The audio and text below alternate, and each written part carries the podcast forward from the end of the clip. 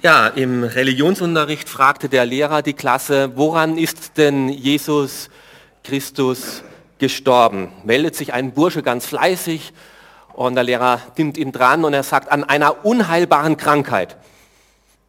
Fragt er etwas nach, der Lehrer, und dann sagt der Bursche, naja, es heißt doch gelitten unter Pontius Pilatus.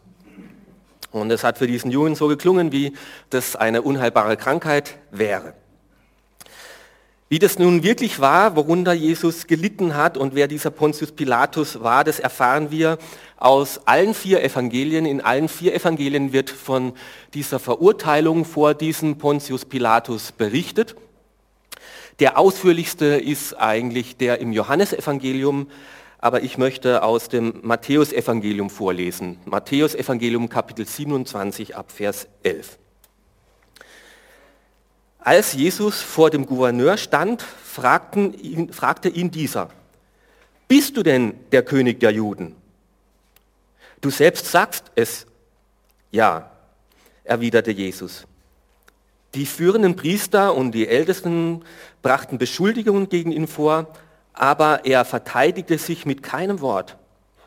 Da sagte Pilatus zu ihm, hörst du nicht, was sie alles gegen dich vorbringen? Doch Jesus gab ihm keine Antwort zum großen Erstaunen des Gouverneurs sagte er nicht ein einziges Wort. Nun war es so, dass der Gouverneur zum Passafest einen Gefangenen frei zu lassen pflegte, wie das äh, Volk es selbst bestimmen durfte. Damals war gerade ein berüchtigter Anführer im Gefängnis, er hieß Jesus Barabbas. Pilatus fragte deshalb das Volk, das sich versammelt hatte, wen soll ich euch freigeben, Jesus Barabbas ähm, oder Jesus, von dem man sagt, er sei der Messias. Denn er wusste genau, dass man Jesus nur aus Neid an ihn ausgeliefert hatte. Während Pilatus auf dem Richterstuhl saß, ließ seine Frau ihm ausrichten, lass nur die Hände von diesem Mann, er ist nämlich unschuldig. Ich habe seineswegs heute Nacht im Traum viele Schmerzen durchmachen müssen. Inzwischen hatten die führenden Priester und die Ältesten das Volk überredet, die Freilassung des Barabbas und die Hinrichtung von Jesus zu fordern. Als darum der Gouverneur noch einmal fragte, wen von den beiden soll ich denn freilassen, antwortete die Menge, Barabbas. Ja, und was soll ich dann mit Jesus tun, von dem es heißt, er sei der Messias?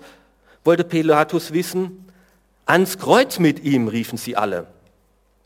Ja, aber was für ein Verbrechen hat er denn begangen? fragte Pilatus. Doch sie schrien nur noch lauter. Ans Kreuz mit ihm. Pilatus sah, dass er nichts er erreichte. Im Gegenteil, der Tumult wurde immer schlimmer. Er ließ sich Wasser bringen, wusch sich vor den Augen der Menge die Hände und sagte, ich bin unschuldig am Tod dieses Mannes. Was jetzt geschieht, ist eure Sache. Da rief das ganze Volk, die Schuld an seinem Tode soll uns und unsere Kinder angerechnet werden. Daraufhin gab Pilatus ihren, äh, ihnen Barabbas frei, Jesus hingegen ließ er auspeitschen und übergab ihn den Soldaten zur Kreuzigung. Zerrissen im Gewissen möchte ich das Thema dieser Predigt überschreiben. Zerrissen im Gewissen. Soll ich mich jetzt entscheiden für die Mehrheit oder für die Wahrheit? So ist es wohl dem Pilatus ergangen. Warum wurde jetzt Jesus zu dem Pilatus überhaupt gebracht? Die ganze Nacht über hatte der Hohe Rat, der jüdische, die jüdische Regierung getagt und in aller Frühe nochmal das Urteil bekräftigt bei Tagesanbruch um 6 Uhr. Wir wollen, dass er zu Tode verurteilt wird. Und deshalb haben sie Jesus zum römischen Gouverneur gezerrt Sie waren ängstlich darauf bedacht, dass es keinen großen Aufruhr gab. Noch bevor die Leute so richtig in die Gänge kamen, in der Früh, wollten sie ihn dort vor dem äh, Gouverneur äh, verurteilen lassen. Weil rechtlich durfte nämlich das jüdische Sanhedrin keine Todesstrafe äh, ausüben. Das wurde äh, den Römern, haben sie sich als äh, vorbehalten, weil sie ja die Besatzungsmacht waren. Und So musste der jüdische Rat sich gut überlegen, was sie dem Gouverneur denn sagen, warum sie ihn verurteilen sollten. Weil wenn sie ihm sagen, wir möchten ihn verurteilt haben, weil er ein Gotteslästerer ist, sagt der römische Gouverneur, na Gotteslästerung, also das geht mich nichts an. Äh, das ist ein jüdischer Kram, das ist euer Ding. Und dann haben sie sich ausgedacht, naja, wir müssen ein todeswürdiges Vergehen finden, was auch vor dem römischen Gouverneur als todeswürdige Strafe gilt. Und so haben sie sich ausgedacht, ein politisches Anliegen, wir verklagen ihm des Hochverrats. Wir unterstellen Jesus, er habe sich zum König ernannt und er ist deswegen ein Gegner des Kaisers, er ist ein Aufrührer, ein Unruhestifter und eine Gefahr für den Frieden. Und mit dieser Anklage sind sie jetzt zu Pilatus gekommen. Pilatus war schon vier Jahre Gouverneur in Jerusalem äh, in äh, Judäa gewesen. Äh, er war ein Römer durch und durch. Er hatte eigentlich kein gutes Verhältnis zu den Juden. Die jüdischen Bräuche waren ihm sehr suspekt und seltsam. Normalerweise residierte er auch deswegen in Caesarea, weil da konnte er mehr seinen römischen Lebensstil äh, leben. Aber jetzt zum Passafest, da musste er äh, nach Jerusalem kommen, weil sonst war das Jerusalem nicht so voll, aber jetzt zum Passa waren über 200.000 Pilger dort in Jerusalem. Da musste er auf die große Menschenmasse schauen, damit möglichst Frieden und Ordnung bestehen bleibt. So schleppten jetzt in aller Früh die Priester Jesus vor dem Pilatus. Und sie zerrten Jesus vor den Eingang. Wir lesen dann aber im Johannesevangelium, dass sie draußen vor dem Palast stehen blieben und nicht hineingingen. Sie haben gerufen, Pilatus, komm raus. Warum? Weil sie gesagt haben, wenn wir jetzt dort in ein Haus eines Heiden gehen, von diesem Pilatus, dann verunreinigen wir uns. Und es wäre gerade heute so blöd und schade, weil ja am Abend wollen wir mit der Familie des Passalam, des Passa feiern. Und wenn ich mich jetzt hier am Vormittag verunreinige, dann muss ich mich den ganzen Tag äh, reinhalten und dann kann ich da nicht dabei sein. Sie hatten Angst, in das Haus eines Heiden zu gehen.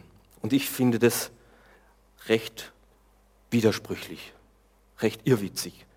Sie kümmern sich akribisch ganz genau um kleinlichste religiöse Traditionen und Vorstellungen, Regelungen ihrer, äh, ihrer Religion und schleppen gleichzeitig Jesus, den Erlöser, zum Todesurteil von Pilatus.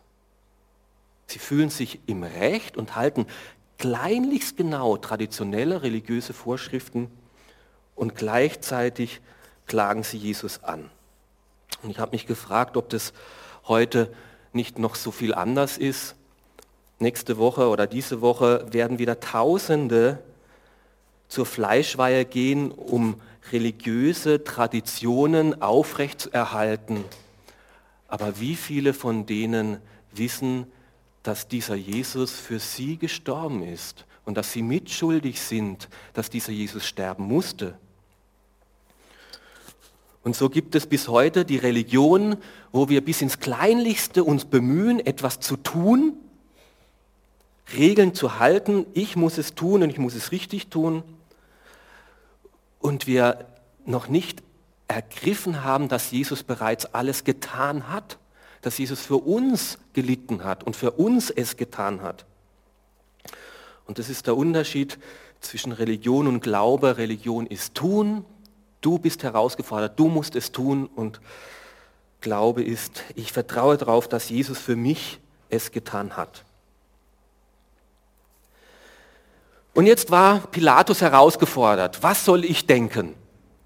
Was soll ich denken? Er bildet sich eine Meinung. Er nimmt Jesus mit in den Palast hinein und stellt gleich die entscheidende Frage. Bist du der König der Juden? Das war ja die Anklage. Er macht sich selbst zum König. Und das fragt er ihn jetzt direkt. Bist du denn der König der Juden? Und Jesus sagt, ja, du sagst es selbst. Jesus bejaht die Frage, jeder Verbrecher hätte sich irgendwie rausgewunden, hätte irgendwie eine Ausrede gefunden und hätte es irgendwie anders und es wäre das Leichtes gewesen. Aber Jesus stellte sich ganz unverhüllt zu dieser Wahrheit. Ja, ich bin ein König und ich bin der von Gott gesandte König der Juden. Und das war gefährlich, sich dazu zu stellen.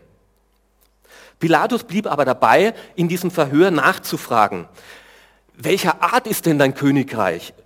Wie verstehst du das? Und er hat sehr, sehr schnell gemerkt, dass Jesus das nicht als irdisches Königreich versteht, sondern dass er es als himmlisches Königreich versteht. Dass er sich nicht als politischer Befreier seines Volkes versteht, sondern als Befreier seiner Seele, als Erlöser der Seelen. Und so kam Pilatus ganz schnell zur Überzeugung, von diesem Jesus geht überhaupt keine Gefahr aus. Es ist so fast lächerlich, wenn man ihm das unterstellt. Jesus hat ihm glaubwürdig erklärt, dass sein Königreich eben nicht politischen Ursprungs ist und dass er keine Gefahr für Rom darstellt. Pilatus hatte ganz klar den Eindruck, dass es kein Hochverrat ist und dass es das lächerlich ist und er hat viermal in den Evangelium viermal bezeugt, dieser Mann ist unschuldig. Ich weiß, dieser Mann ist unschuldig. Das Zweite, Pilatus wusste genau, warum die Priester ihn vor, zu ihm gebracht haben. Das haben wir hier gelesen. Es war nämlich Neid. Er wusste genau, es war der Neid der Pharisäer, es war der Neid der Priester. Es waren innerjüdische Machtkämpfe, wo sie sich bedroht fühlten durch diesen Jesus und eigentlich geht ihnen das nichts an. Eigentlich müsste er sich da raushalten. Noch dazu hat seine Frau ihn gewarnt. Sie hat ihm ausrichten lassen, Pilatus Wahrscheinlich ist seine Frau später aufgestanden wie er. Er hatte schon früh eben seine Verpflichtungen und hat ihm dann während dem Prozess, während er dort nachdachte, ausrichten lassen, ich habe heute Nacht von ihm geträumt und dieser Mann ist unschuldig. Bitte verunreinige deine Hände nicht an ihm. Na, interessant, dass die Frau da mutig ist und es im Mann mitten im Gerichtsverfahren ausrichten lässt. Offensichtlich hat da Pilatus schon einen Glauben gehabt, einen Aberglauben, einen Glauben an Träume, an Erscheinungen und schon an irgendwas muss man sich ja richten und halten. Und die Frau hat ihm das ausrichten lassen. Und so wusste Pilatus eigentlich von mehreren Seiten eigentlich genau, ich habe ihn freizulassen. Er ist unschuldig und er hätte die Möglichkeit gehabt, ihn freizulassen. Er, nicht nur die Möglichkeit, es wäre seine Verpflichtung gewesen, Jesus freizusprechen und freizulassen. Was wäre Recht? Das wäre Wahrheit gewesen.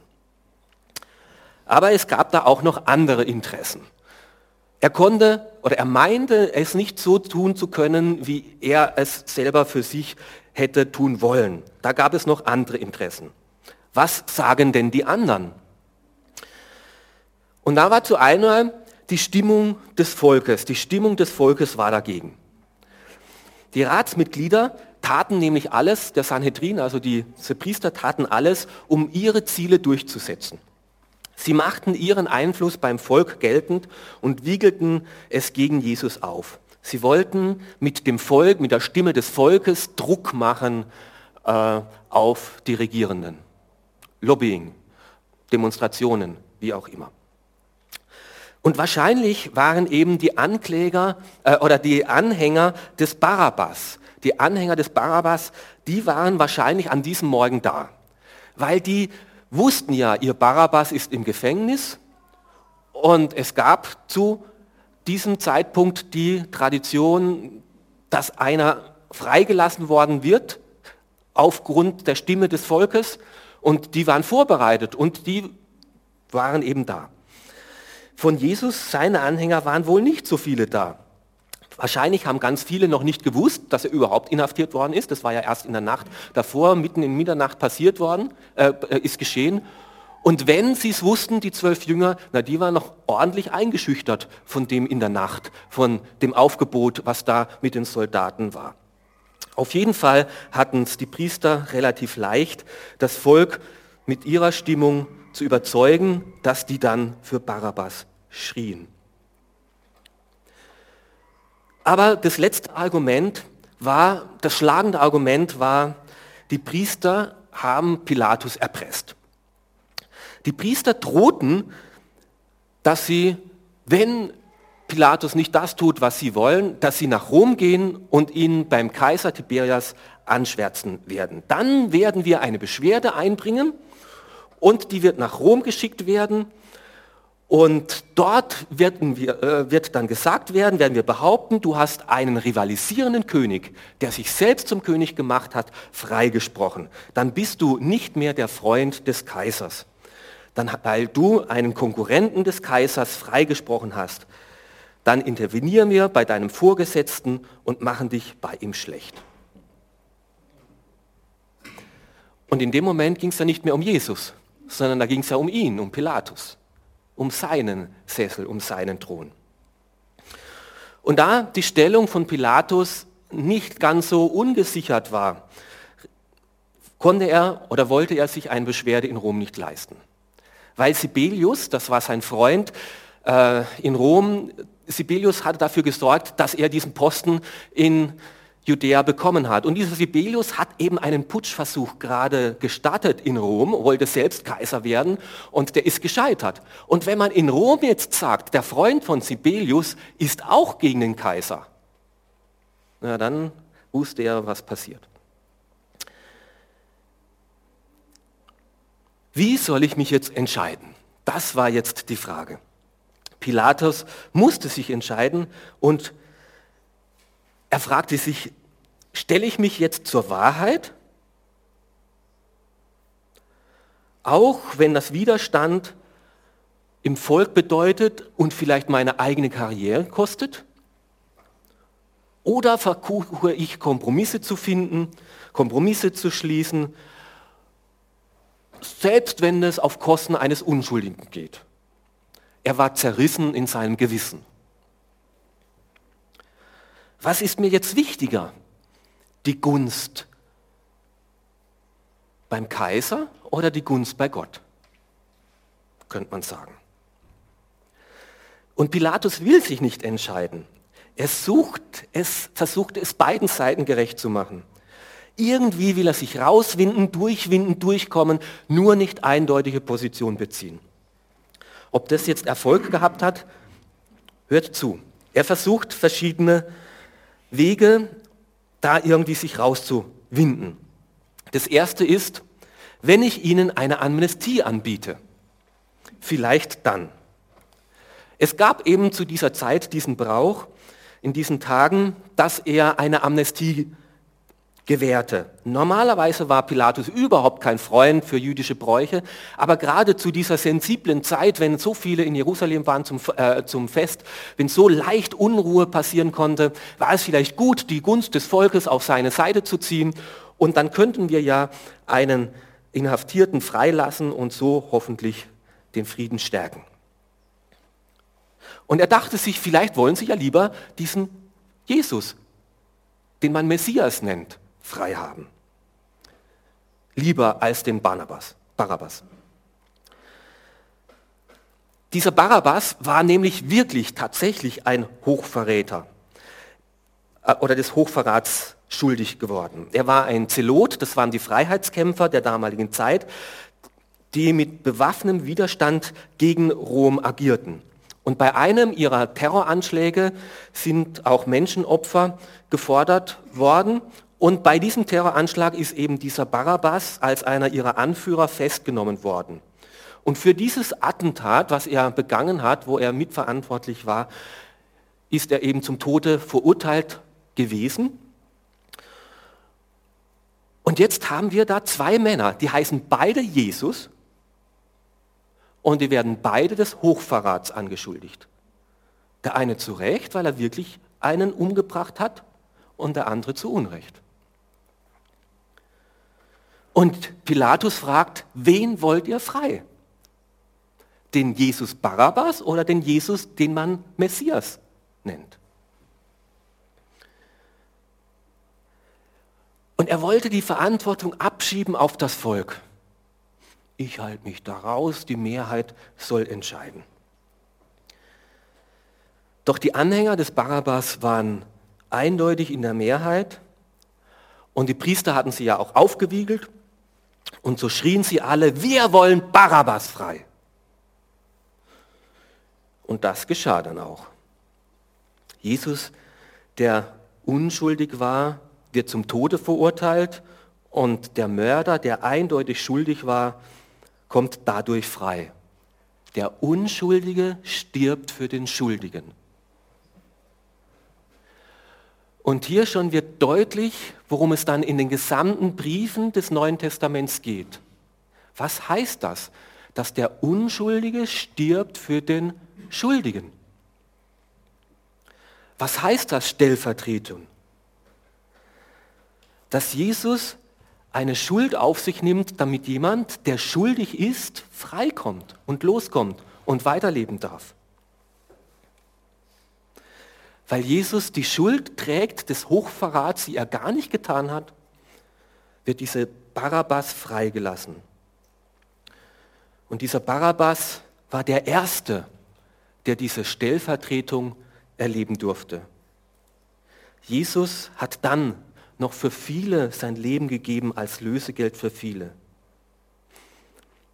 Wie wird es diesem Barabbas wohl ergangen sein an diesem Nachmittag, an diesem Abend? Wo er ganz genau wusste, ich lebe, weil dieser Jesus jetzt stirbt. Ich kann heim zu meiner Familie, weil dieser Jesus für mich verurteilt worden ist. Ob er gesagt hat, nur Hauptsache, ich bin frei, eine gute Karte gezogen, das Leben hat es gut gemeint. Und weiter? Oder ob er mit einer gewissen Berührtheit und Dankbarkeit vielleicht dann später zum Glauben gefunden hat. Wie geht es uns mit dieser Vorstellung, dass jemand stirbt, vielleicht auch für meine Schuld?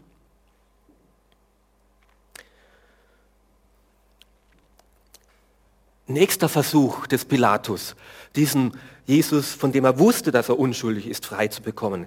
Vielleicht reicht ja eine Geißelung. Die Geißelung war alles andere als ein Verhör. Das war wirklich schrecklich brutal.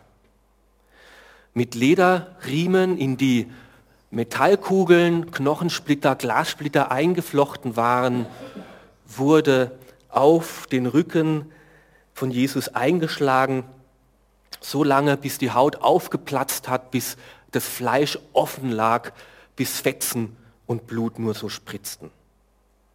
Nicht wenige sind allein durch die Geißelung schon gestorben. Und die Soldaten hatten ihren Spott. Sie haben ja gehört, Urteil war, er macht sich selbst zum Kaiser, zum König der Juden. Naja, ha, du willst der Kaiser sein, na, dann setzen wir dir eine Krone auf, legen wir dir Mantel um und verehren dich, knien sich vor ihm nieder und schlagen ihn auf den Kopf und verhöhnen ihn. So einer soll unser Kaiser sein. Na, das ist aber wirklich ein lustiger. Eine Witzfigur. Ja, gibt es ja heute noch. Nicht viel anders, dass sich Karikaturisten über Sachen lustig machen, die anderen heilig sind und ihren Spott treiben über Propheten, die anderen heilig sind. Jesus auf jeden Fall litt und ertrug das Leid, ohne sich zu rächen und ohne seine Anführer aufzurufen und zu sagen, verteidigt mich mit Waffengewalt. Er ließ es geschehen. Und er führte sie, ihn so vor das Volk, und sagte, reicht das nicht? Er ist eh schon lächerlich gemacht. Niemand glaubt doch mehr, das, was ihr ihm vorwerft, des Hochverrats, König der Juden zu sein. Und das Volk sagt, nein, kreuziget ihn, kreuzige ihn. Und er startet einen dritten, einen letzten Versuch, wenn ich die Verantwortung von mir wegnehme und auf das Volk lege, auf sie lege. Ihr seid dann aber verantwortlich. Wenn, dann müsst ihr das auf eure Kappe nehmen. Ich wasche meine Hände in Unschuld. Er will die Schuld von sich nehmen und von sich weisen und so sein Gewissen reinwaschen, seine Hände in Unschuld waschen, symbolisch. Das ist ja dann von damals, von da ist es eben zu, dieser, äh, zu diesem stehenden Bericht geworden, ich wasche meine Hände in Unschuld. Er will sich selbst ein reines Gewissen, Gewissen waschen. So leicht geht das aber nicht. Ja, die Umstände waren schwierig für Pilatus und die Leute waren gegen ihn, aber es war sein Gerichtshof. Er war der Richter. Und er war verantwortlich. Und er konnte nicht gleichzeitig von der Unschuld von Jesus äh, überzeugt sein und ihn zum Tode verurteilen. Er konnte nicht gleichzeitig Blut an den Händen haben und sich die Hände reinwaschen. Er wiegt sich da in einer scheinbaren Sicherheit, weil er seine Schuld nicht wahrhaben möchte. Er will ein reines Gewissen bekommen, aber wir bekommen es nicht, indem wir Schuld von uns schieben. Ich kann ja nichts dafür, die anderen zwingen mich. Ein reines Gewissen bekommen wir auch nicht, wenn wir stundenlang duschen und noch so viel Seife verwenden. Ein reines Gewissen bekommen wir nur dann, wenn wir uns zur Wahrheit stellen. Und die Wahrheit steht gerade in Person vor ihm.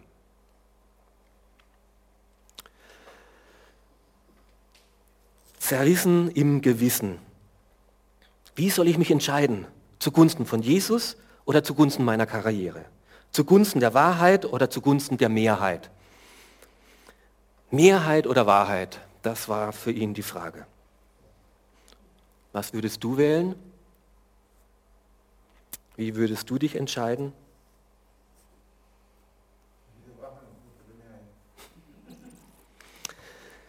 Pilatus wählte die Mehrheit. Er spricht das Urteil über Jesus, Todesstrafe, und er wird sofort abgeführt auf dem Weg zum Kreuz. Ja, das ist Politik. Wie komme ich persönlich am besten durch?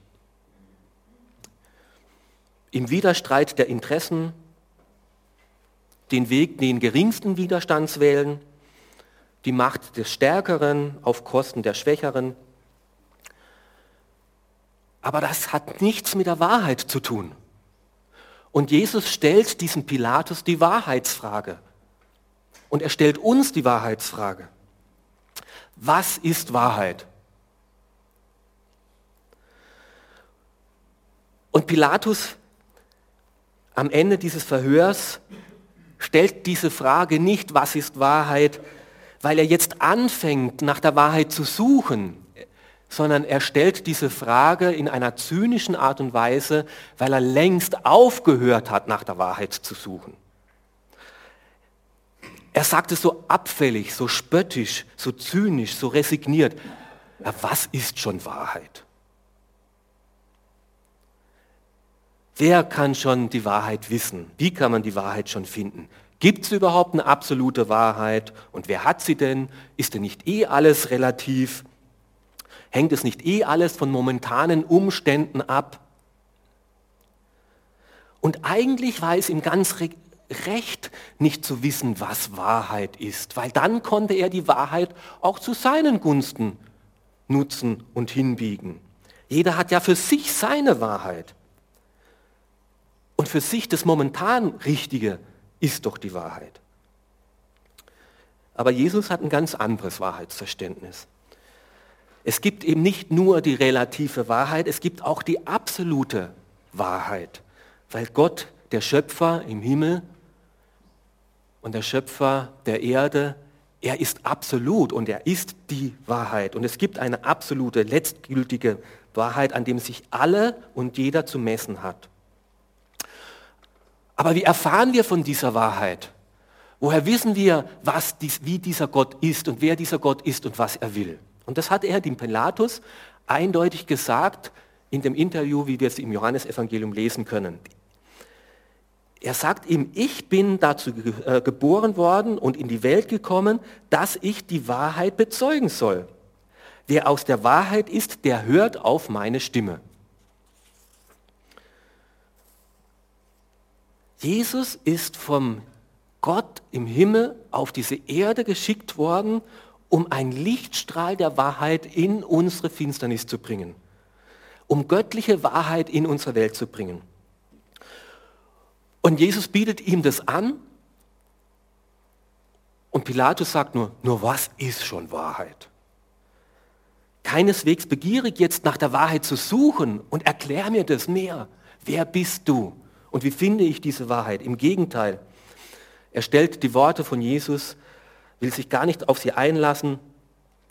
Und ähm, da, da kommt ein Lichtstrahl in seiner Finsternis.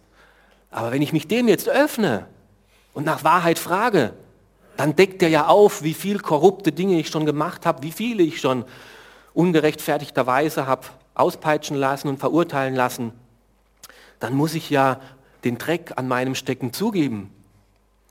Dann lieber mal relativ bleiben. Was ist schon Wahrheit? Und wie äh, Pilatus das Licht der göttlichen Wahrheit scheut und gar nicht so genau wissen will, gibt es heute noch, naja, wer war dieser Jesus schon? Und das mit der Bibel kann man nicht so genau nehmen. Es gibt so viele Wahrheiten. Welche der Religionen soll jetzt die richtige sein? Und da gibt es ja so viele Widersprüche in der Bibel. Und da stellt man einfach solche Behauptungen in den Raum, um sich ja nicht der Wahrheit stellen zu müssen. Nicht, weil man gesucht hätte nach der Wahrheit, sondern weil man sie sich von sich im Leib halten will. Wer ist jetzt diese Wahrheit? Und diese Wahrheit ist eben nicht nur ein, ein System, eine Philosophie, ein Glaube, sondern diese Wahrheit steht momentan leibhaftig vor ihm. Weil dieser Jesus hat gesagt, ich bin der Weg und ich bin die Wahrheit und ich bin das Leben. Wer an mich glaubt, der kommt nicht in das Gericht. Oder niemand kommt zum Vater als allein durch mich.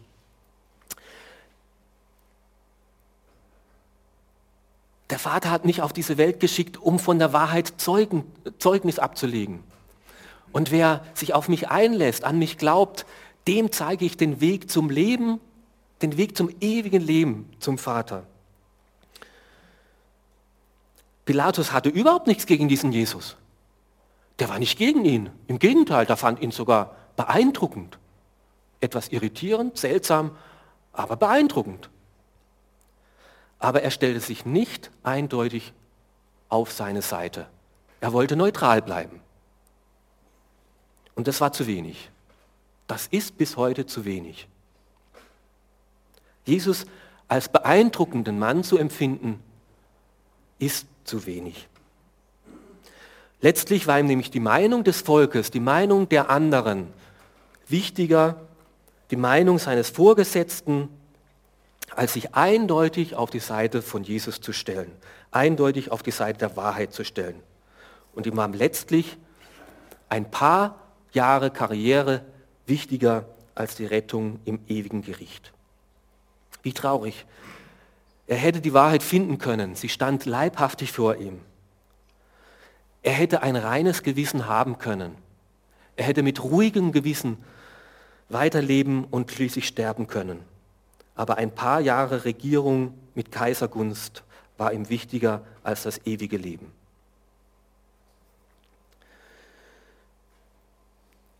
Und Jesus starb, dass auch wir wieder ein reines Gewissen bekommen können, dass wir nicht zerrissen im Gewissen bleiben müssen, sondern mit reinem Gewissen leben und sterben können. Wir dürfen uns auf die Seite der Wahrheit stellen und dort unsere Schuld bekennen Jesus vergibt keine Entschuldigungen. Jesus vergibt nur Schuld. Und wenn Pilatus noch sich so entschuldigt, na das Volk und der Druck und sowas, ich konnte ja nicht anders. Jesus vergibt nur Schuld. Wenn wir Schuld eingestehen, ich bin schuldig geworden, wie dieser Barabbas, vielleicht habe ich niemanden umgebracht, aber ich habe gelogen, habe betrogen. Im Lichte deiner Wahrheit, wenn ich vor dir stehe, als dem lebendigen, bin ich schuldig. Und ich gestehe es ein. Egal was Zeitgeist sagen, was Wahrheit ist oder nicht, vor dir bin ich schuldig. Das wünscht sich Jesus. Deswegen ist er gestorben, damit wir wieder ein reines Gewissen haben können. Und Jesus wartet darauf, dass wir uns eindeutig auf seine Seite stellen. Wir müssen uns eindeutig auf die Seite der Wahrheit stellen. Wir dürfen nicht so halb bleiben, wie dieser Pilatus es war. Nicht in unserer Stellung zu Jesus und nicht in unserer Stellung zur Wahrheit. Jesus, der göttlicher Herkunft war und vor dem Hohen Rat und vor Pilatus gefragt wird, bist du das wirklich? Und er wusste, wenn er sich jetzt dazu stellt, das fällt ihm auf den Kopf. Er hätte einfach nur schweigen müssen, nichts sagen müssen. Er wäre irgendwie durchgekommen. Aber Jesus selber stellt sich zur Wahrheit. Du sagst es, ja, ich bin es. Im Wissen, dass das sein Todesurteil ist. Und dieser Jesus möchte auch von uns, dass wir uns eindeutig zur Wahrheit und eindeutig zu ihm, der Wahrheit, stellen. Und das sagt er auch seinen Jüngern. Im Matthäus Evangelium Kapitel 10 hat er es ihnen gesagt, wer sich vor den Menschen zu mir bekennt, zu dem werde auch ich mich vor meinem himmlischen Vater bekennen. Wer mich aber vor den Menschen verleugnet, den werde auch ich vor meinem Vater im Himmel verleugnen.